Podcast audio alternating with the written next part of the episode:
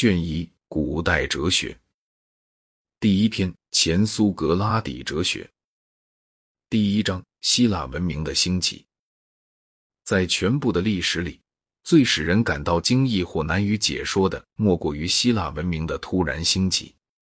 构成文明的大部分东西，已经在埃及和美索不达米亚存在了好几千年，又从那里传播到了四邻的国家。但是其中却始终缺少着某些因素，只等到希腊人才把它们提供出来。希腊人在文学艺术上的成就是大家熟知的，但是他们在纯粹知识的领域上所做出的贡献还要更加不平凡。他们首创了数学、科学和哲学，他们最先写出了有别于纯粹编年表的历史书，他们自由地思考着世界的性质和生活的目的。而不为任何因袭的正统观念的枷锁所束缚，所发生的一切都是如此之令人惊异，以至于直到最近的时代，人们还满足于惊叹并神秘地谈论着希腊的天才。然而，现在已经有可能用科学的观念来了解希腊的发展了，而且的确也值得我们这样去做。哲学是从泰勒斯开始的，他预言过一次日食。所以，我们就很幸运的能够根据这件事实来断定它的年代。据天文学家说，这次日食出现于公元前五八五年。哲学和科学原是不分的，因此他们是一起诞生于公元前第六世纪的初期。在这从前，希腊及其邻国曾发生过什么事情呢？任何一种回答都必然有一部分是揣测性的。但考古学在本世纪里所给我们的知识，已经比我们祖先们所掌握的要多得多了。文字的发明在埃及大约是在公元前四零零零年左右，在巴比伦也晚不了太多。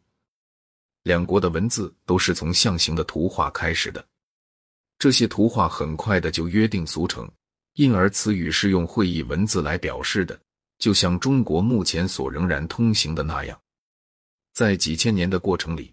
这种繁复的体系发展成了拼音的文字。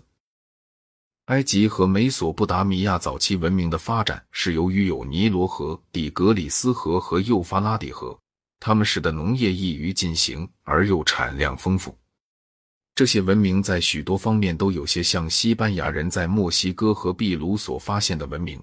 这里有一个具有专制权力的神圣国王，在埃及，他还领有全部的土地。这里有一种多神教，国王和这种多神教的至高无上的神有着特殊亲密的关系。有军事贵族，也有祭司贵族。如果君主懦弱或者战争不利，祭司贵族往往能够亲临王权。土地的耕种者是农奴，隶属于国王、贵族或祭司。埃及的神学和巴比伦的神学颇为不同。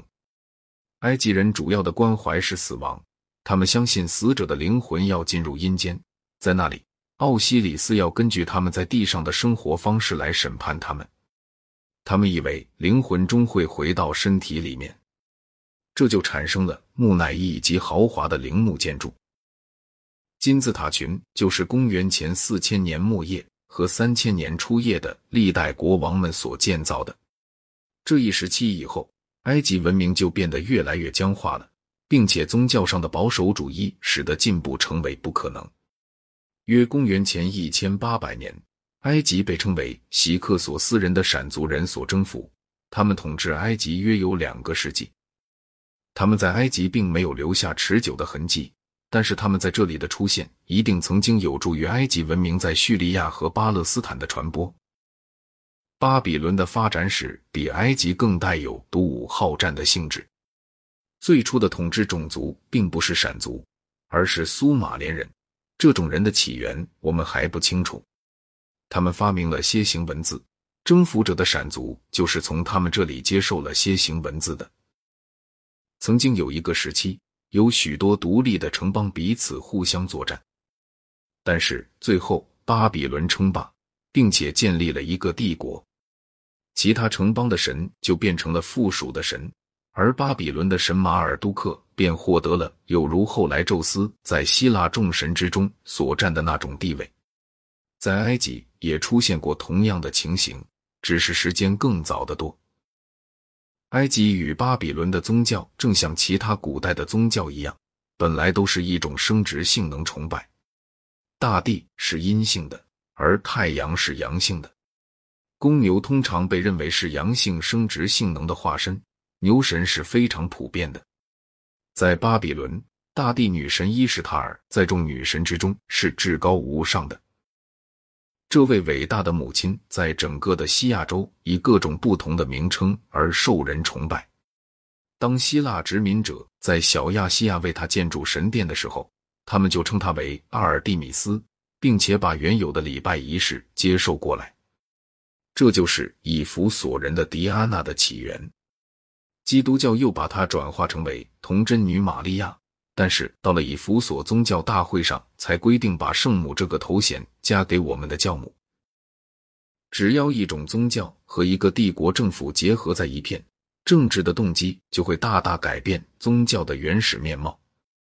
一个男神或一个女神便会和国家联系起来，他不仅要保证丰收，而且还要保证战争胜利。富有的祭司阶级规定出一套教理和神学。并且把帝国各个组成部分的一些神都安排在一个万神殿里。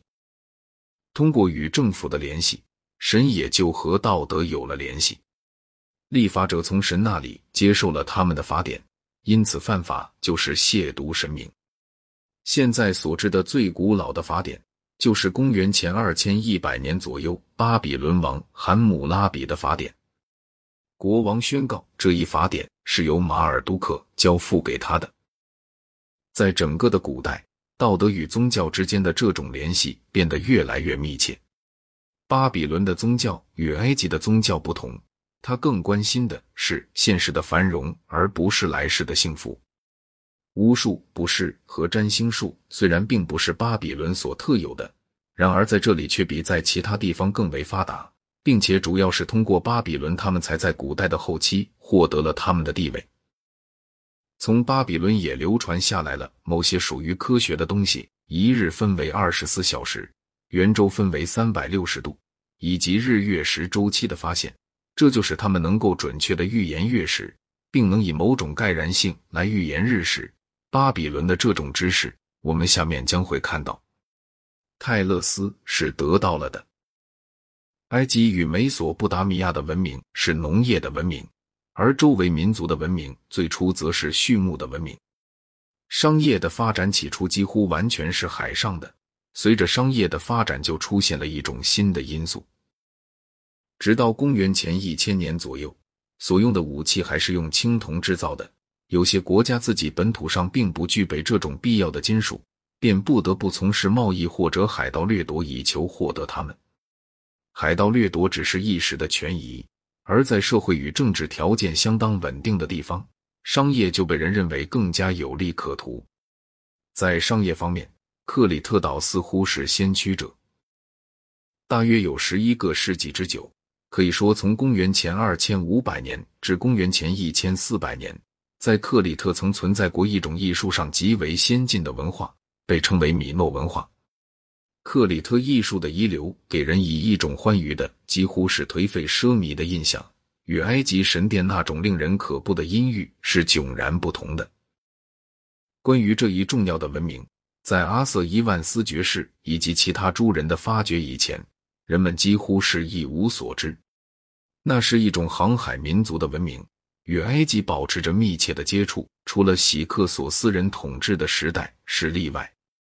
从埃及的图画里显然可以看出，克里特的水手们在埃及和克里特之间进行过相当可观的商业。这种商业约在公元前一千五百年左右达到了它的顶峰。克里特的宗教似乎与叙利亚和小亚细亚的宗教有着许多的相同之点，但是在艺术方面则与埃及的相同之点更多些。虽然克里特的艺术是非常有独创性的，并且是充满了可惊讶的生命力。克里特文明的中心是所谓诺索斯的米诺宫，古典希腊的传说里一直流传着对他的追忆。克里特的宫殿是极其壮丽的，但是大约在公元前十四世纪的末期被毁掉，或许是被希腊的侵略者所毁掉的。克里特历史的纪年是从在克里特所发现的埃及器物，以及在埃及所发现的克里特器物而推断出来的。